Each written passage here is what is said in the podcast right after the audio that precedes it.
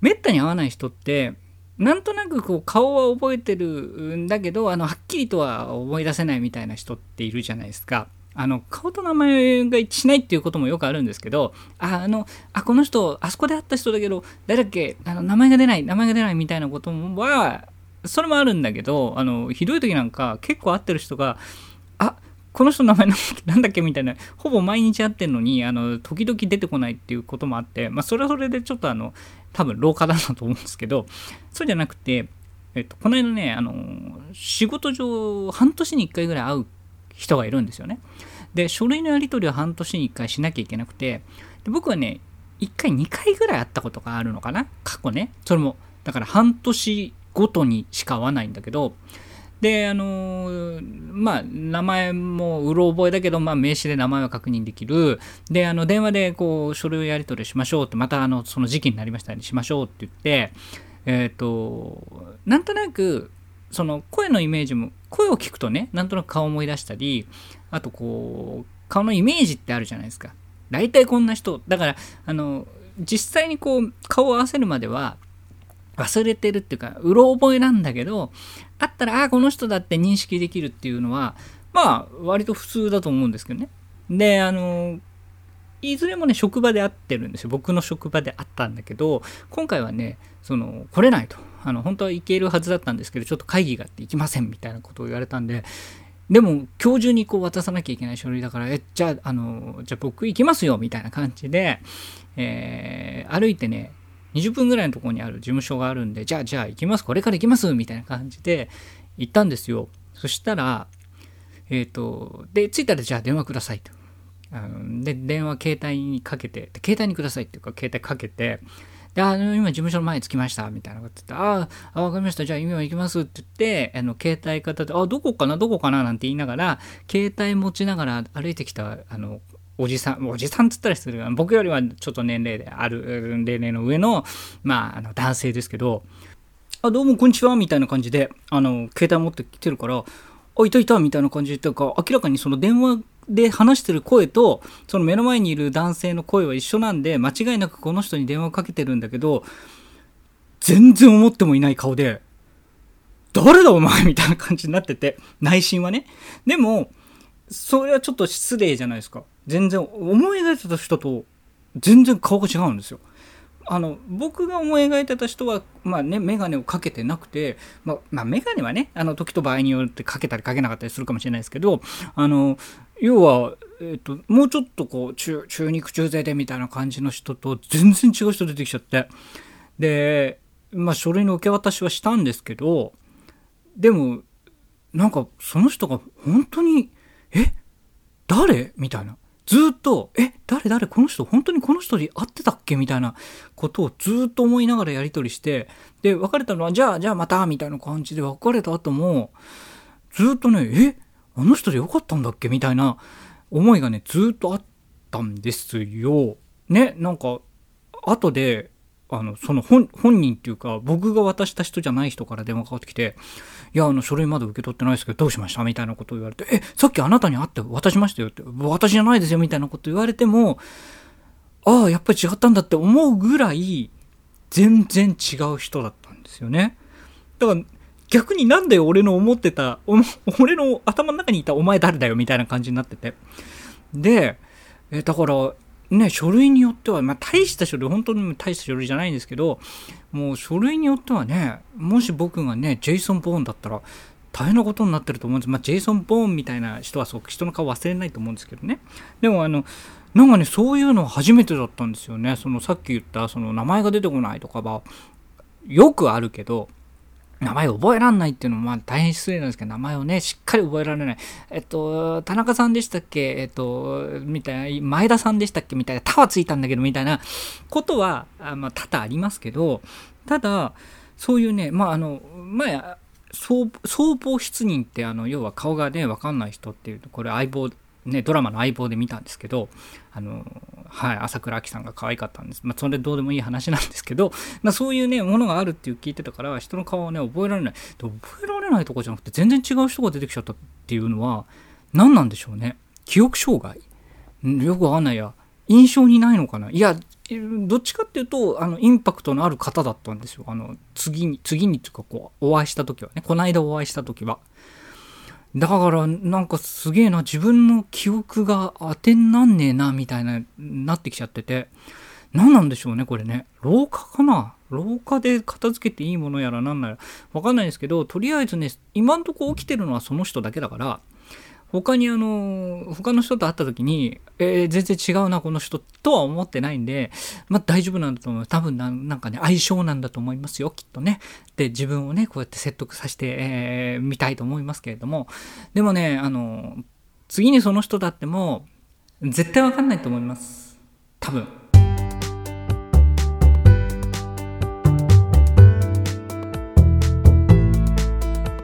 というわけで高野ザンクのナーディーデイズオンエア版、えー、今回も始まりましたけれどもこのポッドキャストはですね、えー、僕が毎日更新しているブログ、えー、高野ザンクのナーディーデイズの中ボロボロなナーディーデイズの中からあの思ったことをピックアップしたり全然そうでもないことを話したりする、えー、ポッドキャストですもうね、久しぶりですよね。ほぼ1ヶ月ぶりの収録で、前月に2回をあの公言していながら、なんとかこう月1回、今回もあのどうしようかなと思いながらも、えー、やってみて、6回目、えー、なんかね、6回ってことすら忘れていて、えー、さっきね、あのちょっと仮保存したときに、えー、あのこうナーディ、えー、01とかそういうふうに保存するんですけど、ファイルをね。ナーディ05ってやってて、5回、6回目だよな、みたいな、確認しました。そのぐらいなんかやっぱりね、ブランクって開くとね、そういうもんなんですよね。はい。でもまあ、あの、一応ね、えー、続けることが大事ということでございますので、えー、今日もお付き合いいただければと思います。さて、えっ、ー、と、今回はね、あのー、ちょっといろいろありまして、えー、ちょっと短めにということで、いや、何について語ろうかなと思ったら、やっぱり文学フリマえっと、に行ってきたので、その話をしたいなと思っております。えっと、ブログでもね、えっと、結構細かに書いたので、まあ、その辺はあのブログを読みいただきたいなと思いながら、そう、こうで触れなかったことみたいなところを語っていきたいなと思いますね。えっ、とね、まずね、その文学フリマっていうものが何かっていうと、まあ、要は、えっ、と、個人で、えー、文学というか小説とか、まあ、何でもありなんですよ。結構エッセイとか、なんか、えっ、と、ルポ、ルポ、ルポみたいなのかな？そういうノンフィクションみたいなのもあって、そういうのを、まあ、いわゆる同人誌をそういう書いてる方々が、まあ、一堂に会して、えー、販売をするという、でね、えっと、これコミケとかあるじゃないですか。コミケはじゃあ、あの、漫画のね、漫画とかアニメののって言ったら、そういうわけじゃなくて、なんかね、やっぱり二次創作作、一次創作みたいのがあって、あの、それが100%これが正しいかどうかわかんないんですけど、要はあのコミケっていうのは二次創作、えー、いわゆる、えー、何か元があって、あドラゴンボールとか、それでいいのかな、えっと、ワンピースとかそういうのが元があって、それのなんか、えっと、パロディ本っつったら変なのかな、まあ、ファンブックみたいなものを、ファン漫画みたいなものを、えっと、出すのが、まあ、コミ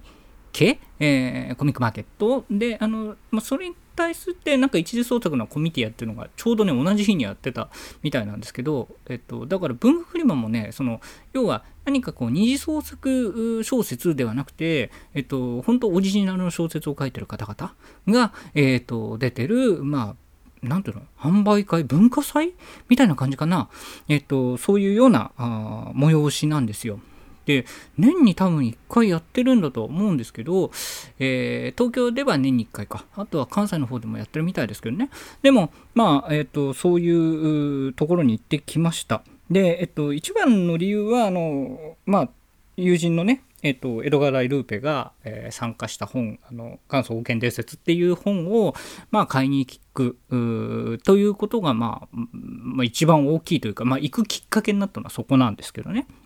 あの、もちろん彼は友人だし、僕はあの、江戸川大ルーペの書くもののファンなんで、えー、ファンと言いながら全部は読んでないっていう、ちょっとにわかファンなんですけど、でも、あの、でも大体のもの読んでて、あの、彼の文章好きなんで、まあ、それは絶対買わなきゃあかんだろうと。で、初めて彼も出るそういうの出すんだと思うんだよな、紙の本はな。だそれはやっぱりなんかお祝いじゃないけど、やっぱそこは長谷さんじないとみたいな感じで、えっ、ー、と、行きましたね。でね、えっと、雰囲気は、あの、僕、要は13年前にもね、えっと、長島優さんが、えー、年出すよって言って、長島優さんのファンだったんで、まあ今もあの好きですけどね、でも最近本を全然、長島さんの本を読んでないので、まあファンと言っていいのかわかんないですけど、でも長島さんの文はすごい好きで、えっ、と、それで行ったんですよ、当時ね。で、その時はね、もっと会場も狭くて、えっ、と、いわゆるな地味っていうか、高校のね、本当高校の文化祭みたいなの分かります？あの要は大学の文化祭って本当なんかお祭りっていうかちょっとちょっとなんかはしゃぐってる感じするじゃないですか。高校の文化祭って俺の高校がそうだったかもしれないけど、うん、なんだかんだでちょっと真面目なねやっぱりまだあの先生のあの先生に教え教わってますから大学はほら教授に教わってるから割と自由だけど先生のもとでねやってる感じが前の、えっと、文学フリマのイメージで、今回の文学フリマのイメージは、大学の文化祭みたいなイメージ。なんかあの、好きに、好きにやってますみたいな。ブース出して、そのブースの中で好きにやってますみたいな感じ。でね、えっと、結構ね、ポスターっていうかその、結構何、あれ、A3 で、A3 サイズじゃ大きすぎるかな ?B4 サイズなのかな？とかの、なんかポスターみたいな、縦看板みたいな、うん、紙のね、紙の縦看板みたいなの出してるところは結構あったし、あのなんかあのディスプレイじゃないけどそういうのをねうまくブースに使ってるところもあったしなんかうまいですよね。なんかそういう個性があってねえっと面白かったですね。でえっとあとね気になったのはやっぱりこれブログに書いてあるんですけど表紙がね思ったより凝ってるんですよね。あのやっぱ同人誌ってあんまりそういうね中身を見てくださいな感じであの表紙はこう結構地味だったり普通の、なんだ、なんて色紙っていうか、ちょっといい、いい色紙ってあるじゃないですか。ちょっとあの、サラサラした、サラサラしたのが、ザラザラした、正面ザラザラした、あの、ちょっと厚紙みたいなやつで、えっ、ー、と、一応放送はしてあるけれど、えー、そんなにあの、イラストとか凝ってないみたいなあイメージだったんですけど、結構今ね、あの、凝ってるんですよ。写真もなんか、聞いてみたら、あの、僕があの家で撮りましたみたいなことを言ってんだけど、結構、結構その、なんつうの、しずる感の高い、しずる感の高い、あの、あの映える映える写真？もう言い慣れてないんですけど、そういうのがね、使われてたりしてね、あの結構、で、あの、多分出版社っていろいろ考えてね、商業ベースで置く、出版社から出てる本か。っていうのを商業ベースで置くから、意外とその尖ったものが出ても、あなんかいろんな人の声で、まあ、割とこう、まとまったもの？みたいになって、それはそれでね、あの、本屋に並んでる本って割と、なんちゃんとしてるというか、やっぱお行儀いい感じがするんだけど、文学フリマの表紙って結構こう書いてる人とか作ってる人の個性そのまんまみたいな編集者が入ってないわけじゃないですけどあのねあの割と個性が強くなるからそういう点でねいろんなもうなんかいろんな種類の表紙凝った表紙があって結構ね表紙買いジャケ買いをしたくなるようなものがありましたね。でね僕買ったのね結局ね10冊買いましたね。数えてみたら。結構買ったなと思って、あの、僕本当にあの、えっと、その、王権伝説をね、えー、変えればいいなと思って、あと、友達と行ったんで、まあ、友達がすごい行きたいって言ってたので、その、まあ、付き添いみたいな感じもあって、行ったから、そんな、もう、買っても、えっと、まあ、3、4冊買えばみたいなことだったらね、10冊買ってましたね、気がついたら。なんとなくね、こう話すと、ちょっと、ちょっとね、値段も500円とかだから、500円と意外といい値段だな、考えてみたらね。でも、あの、意外とね、その、じゃあ、ちょっと読んでみます。試しに読んでみますかみたいな。100円とかのもあるんですよ。100円の、あの、なんとコピー本みたいなのもあって、あと、あの、無料でどうぞサンプルですみたいな方もあって、まあ、読んでほしいしね、でしょうね。それきっかけになるからね。で、あの、そういうのが結構あってね、まあ、あの、その、好きなね、あの自分がこう読んでたとしたらその作家さんとこう語れる多少その販売してる時にいろいろ話したりもできるのでまあそういう点ではいわゆる作者と直に作者が直に手売りしてるみたいなとこですよねだからあれはあの本当にね好きな人がいた僕もそれで長嶋さんに会いに行ったようなもんですからねだからそういう機会はすごい貴重だしあそういう楽しさがまあ改めてね行くとあったと。で、大きさ自体はね、そんなに、えっと、あそこのホールは結構、えっと、なん流通してんだか。えっと、大きいし、あの、初めのブース見た時はその向こうが昔行った時よりははるかにでかいんで地図がねどんだけ大きいのかなと思ったらそんなでもなくて僕個人的にはねそんなでもなくてあの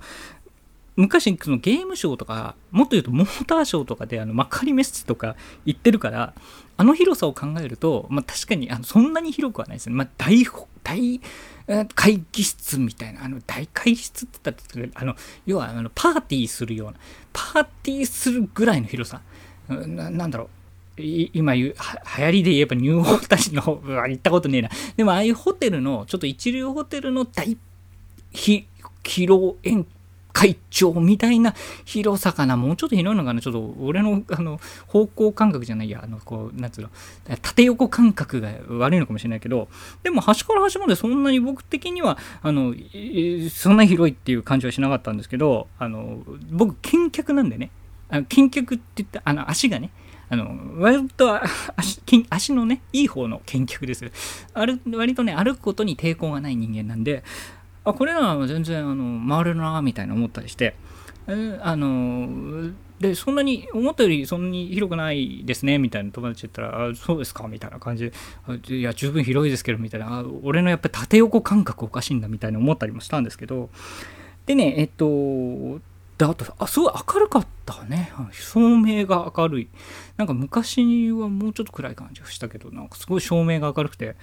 えー、そういう点でもなんか、健全な、健全な催し物みたいな感じはしましたね。あんま、あ、なんか文学ってちょっとアングラ感って言ったら変か。なんかちょっとこうね、やっぱりちょっと薄暗いところでこう手売りしてますみたいなイメージではなくて、結構ねあの明るい楽しいみんなこうやっぱりちょっとお祭りならではのちょっと高揚感みたいなものを感じてねいや面白かったです。すごく面白かった。でその後まあブログに書いたようにねあの書き手の人たちといろいろお話しすることができてそれはそれでねそれもそれの方がまあ、まあ、メインっていうか結局あの濃くはなったんだけどでもそこでやっぱりね僕はなんだかんだ言ってやっぱ書いてない人間でまだ読む人間だからあのやっぱり書く人の楽しさみたいなものをこうひしひしと感じるとね、まあ、自分もこう書きたくなるんですよね本当にね。あのそれはだから小説を書くのももちろんなんですけど何かこう創作をするっていうこと、えー、その創作をこうするっていうことにこうつながるまでのいろいろ心の葛藤とかもあるわけですよね。実際はね。何やってんだろうみたいな思うところもあるわけですよ。実際出し、あの、そのできたものを見て。うん、これ人に見せ、あの、見せるのが恥ずかしいとかじゃなくて、何、何俺作っちゃったんだろうみたいなものがあるわけですよ。で、いざ、あの、こう出した時のこう、なんだ、反応があるのかないのかみたいな、そういうのも結構そういうことを乗り越えてきた人の話っていや乗り越えてきたし今それを続けてる人たちの話ってもう本当にねなんか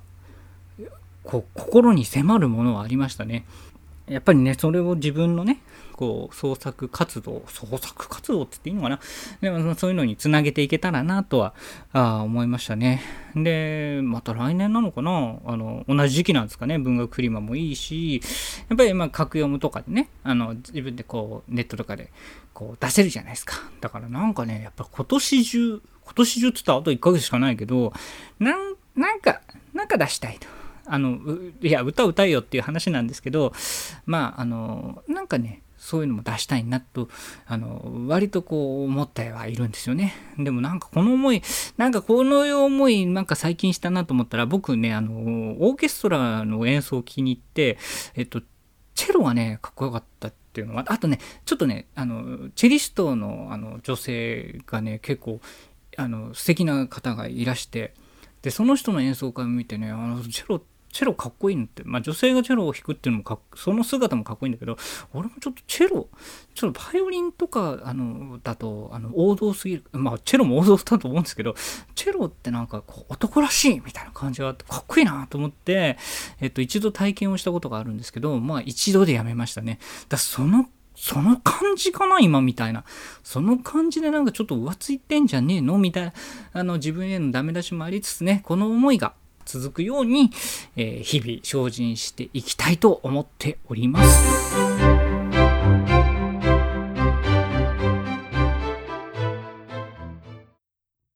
まあそうやってね文学フリマに行った後ですけど俺ブログにも書きましたけどあのタイムカプセルっていうブログで書きましたけど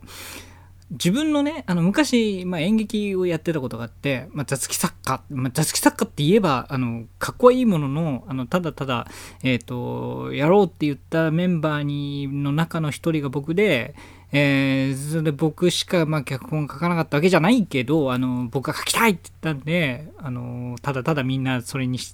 あの、従ってくださったっていう、今思うとね、えー、部分もあるんだけど、それで書いてたものがね、まあ、発掘されたというか、まあ、取っていったんですよね。なんだかんだで、あの、捨てらんないタイプなんで、自分の書いたものね。で、まだね、データ化も、あの、まだパソコン持ってない時代だから、手書きですよ、全部。それもあの、原稿用紙、あの、いわゆるあの、ちょっと大きめの、あの、茶色い原稿用紙じゃなくて、ちょうどね、A4 サイズかの、えっ、ー、と、こう、なんていうのかな、A4 サイズの原稿用紙がね、当時あって、こう、綴りになってるやつ。あの、それを使っててね、それに書いてあるんですよね。あとね、えっと、ルーズリーフじゃなくて、レポート用紙。ルーズリーフすら使ってなかった。時代なのかな？とにかくね、レポート用紙とかに書いた、まあ、手書きのですよ。原稿がね、まああの、僕がね、あの、一発の作家だったら、これあの、あの作家の、あの、隠された、原稿が見つかりましたみたいになるんだけど、全然そうじゃなくて、ただただ僕の黒歴史だだけなんですけど、まあ、黒歴史って言っちゃうとちょっとあれですけどね、僕の、まあ、あの、ある過去ですよ。過去のそういった創作ものが見つかったんですけど、あのこうツイッターとかで書いたら江戸川ループでもよくそうそういうものをあの読めますねって言うんだけどあの基本的な文章力ってあんま変わってないんですよね。あの20年前のもんだけど20年前ももう大人だったからね。20年前があの小学生とか中学生だったら多分あの文章力的な部分で、えー、あのなんだろう恥ずかしくなっちゃうんだろうけどあの少なくとももう大人だったんで基本的なそのなんでテニオ派とかあのどうどう伝えてるかみたいな文章は今とほとんど変わんない。ただあのなんつうの物事の見方みたいなものはねやっぱりあのまだまだ全然あの今もあの分かってないですけど、えー、でもあの当時もっとねもっと何も知らないあの無垢な無垢な少年、高野ザンクの、やっぱり、あの少年って青年か、えー、高野ザンクのやっぱりそういうものがあるから、確かにそういう点では恥ずかしいけど、あの結構ね、普通に読めました。でね、えっと、まあ、それはほぼ、ほぼ脚本なんですけど、でこれをねあのだから小説に変えてあの格読みに出すのが一番近道だなっていうあのことは思っているんですけどただね舞台の僕はねコメディシチュエーションコメディ、まあ、すごい三谷幸喜さんが大好きだったんで、まあ、当時三谷幸喜さんにすごく影響を受けてるなっていうのはもうもろ分かりの、えっと、本を書いてるんですけどでもあのいわゆる僕これを読み直してすごい思ったのは自分がやってるあの舞台の笑いで結局ね、ズレというか観客は知ってるけど、えー、演じてる人は知らない。でも観客は知ってる。そのズレが笑えるみたいな。A さんと B さんが話してて、え、ー、と、次の場面で C さんと D さんが話して、え、ー、と、B さんと C さんが話した時に、ちょっとずつそのずれてるんだけど、ちょっと実はあの同じ、えっ、と、違う人のことを言ってるんだけど、同じ人のことを話してるように、えっ、と、B さんと C さんはあの勘違いをするみたいな、えっ、と、笑いっていうかコメディを僕が書いたんですけど、その時にやっぱり観客の人は、その、違ってるってことを知ってるから、その、あの、勘違いして話が微妙にずれてんだけど本人たちは気づいてないっていう、えっと、それが笑えるところなんだけどそれをそのいざ小説にした時にどうどうしたらこの面白さは伝わるかなみたいなものがちょっと早くもね書く前からえー、ちょっとどうしようかなと思ってるんだけどなんかねそのでも割とその笑いは好きなんでなんか日の目を見させてあげたいなと、あの、本当にブログにも書きましたけど、20年前の、あの、タガのザンク、まだタガのザンクじゃなかった時代ですよね。に、のものを、あの、こう見つけた僕がね、やっぱりこう、文学リマというその創作者たちの方々が出てる祭典で、そういう時間にそう創作されてる方々と、こう、触れ合った後にそういうのを見つけたっていうのが、割とこうなんかあこれはちょっと後々ねえっと20年後にこう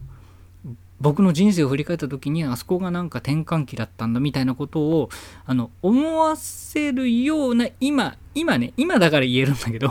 あのっていうようなものもあってちょっと日の目を見せてあげたいなっていう感じでやってますね。だから、えー、っとね、そうそう。だから舞台の笑いってそういう笑いが、僕の好きなね、舞台の笑い。だから結局志村後ろ後ろですよ。なんでドリフ、8で全集合か。あれでね、お化けが後ろにいるのに気がつかないっていう、あの、笑い。えー、志村後ろ後ろの笑いですよね。だからあれをどかにこう文章で表現して面白いのかなっていうその小説だけで面白いのかなとは思うんだけどなんかそう一回やってみたいなと思ったりしますね。あとあの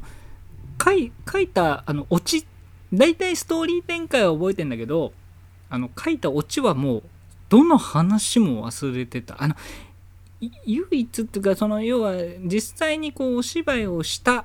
自分が演じたものはさすがに忘れてないんですけどどういうオチだったかどういう展開だったか最後のシーンも一応あの印象的に作った自分なりにね印象的に作ったからあの最後のシーンはどうだったかっていうのを覚えてるんだけれど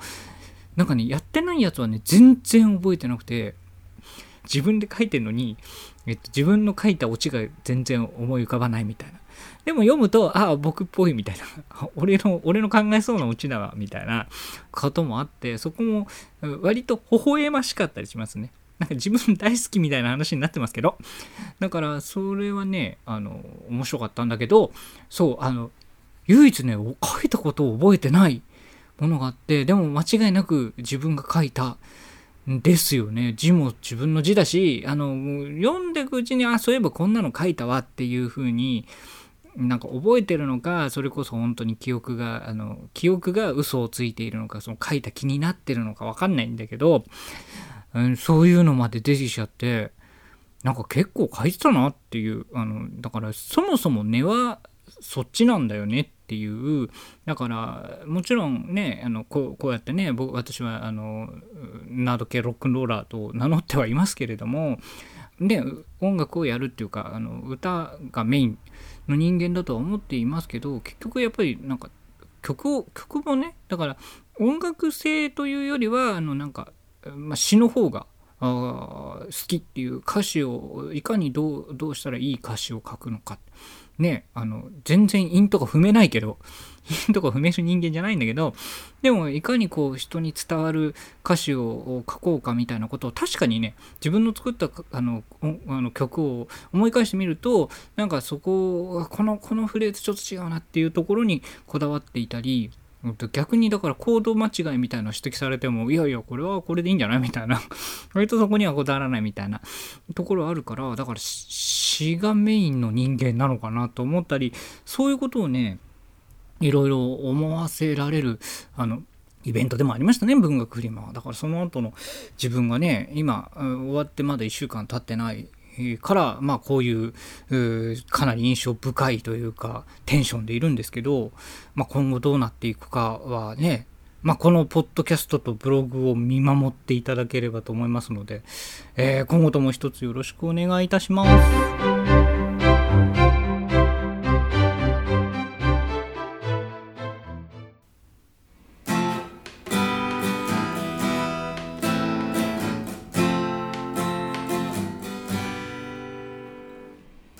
はいえー、高野さんクロナディデイズオンエア版本日もお聴きいただきありがとうございました。えー、今回はねあの文学フリマの話で結局終始したんですけど、まあ、それだけねやっぱり文学フリマというイベントは自分にとって大きかったですね。思った以上に大きかった。あのやっぱり生のこう創作してる人とやっぱの生の声を聞いたっていうのが、まあ、一番かな。あとやっぱりみんなねなんか楽しそうだったあそこに出たからああいうところに僕もやりたいみたいな僕も参加したいみたいなもうほんと単純子供じゃねえかみたいな。そういう思いだからまあ本当に文学フリマにね出るっていうかどうかわかんないけどやっぱりあのものづくりやってるから何かこう発表っていうかねやっぱこうこういうポッドキャストもそうですよ。ポッドキャストもそうだけどあの自分のこうやってることをね作ったものを公開する場が、まあ、今幸いにもねこういうの昔よりは全然できる時代ではありますので、えー、やっていきたいなとは思っております、えー、途中でも話しましたけどねなんか格読む日本今年中っつったらあと1ヶ月しかねえけどねえっと、に出したいなっていう思いもありながらあとちょっと今回はねあのお話に終始してしまったので、まあ、コーナーもまたね次回のポッドキャストでは、えー、やりたいなと、まあ、あれとあれかあれについて歌おうかなとは思ってるんだけどまだちょっとできてないというか、えー、なんかちょっと作る覚悟がないみたいなところがありますのでまあまあまあまあ、えっ、ー、と、そういうこともやっていきたいと思っております。それでは、えー、高野さんクラナディデイズオンエア版また次回、えー、本日もお相手は高野さんでした。ありがとうございました。